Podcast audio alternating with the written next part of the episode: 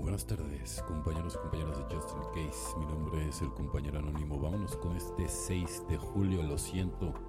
Este paso, el octavo, sobre todo nos ayuda a tomar conciencia poco a poco de que estamos logrando una nueva actitud hacia nosotros y hacia nuestro trato con los demás. Texto básico, página 45. Decir lo siento probablemente para la mayoría no sea una idea tan extraña.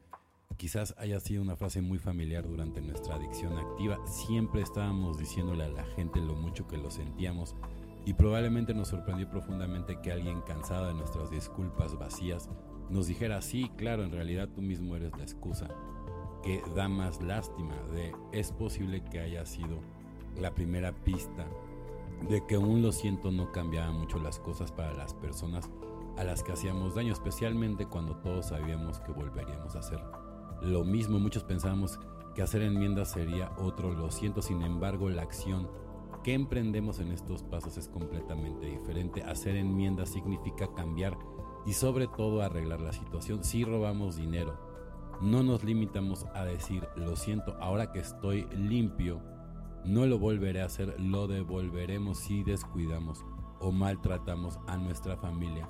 No nos limitamos a disculparnos, empezamos a tratarlo con respeto. Enmendar nuestro comportamiento y la forma en que tratamos a los demás y a nosotros es el propósito general de trabajar los pasos.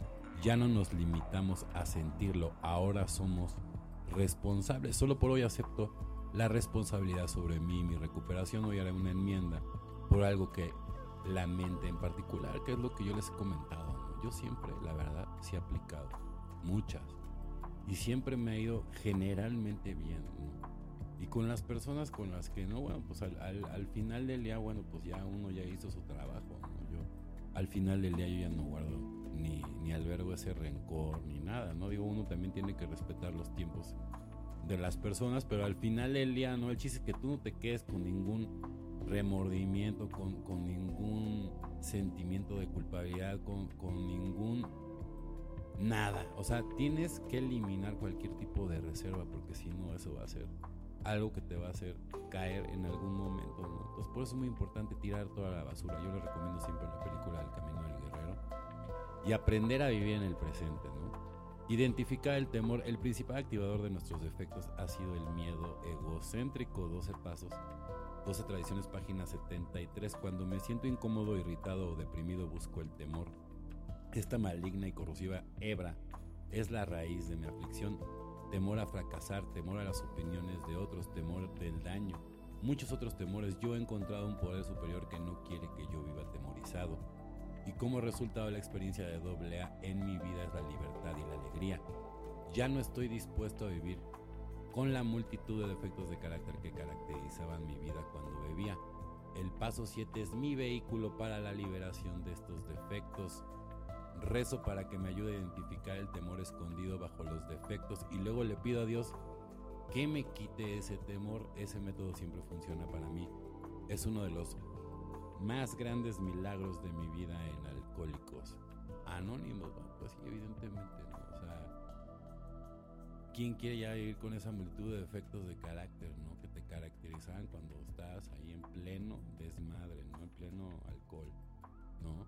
Entonces, por eso es muy importante liberarse de estos defectos de carácter. Y todo esto es un trabajo diario, ¿no? También combinado aparte de la literatura, meditación. Habemos otros que tenemos que tomar inclusive terapia, ¿no?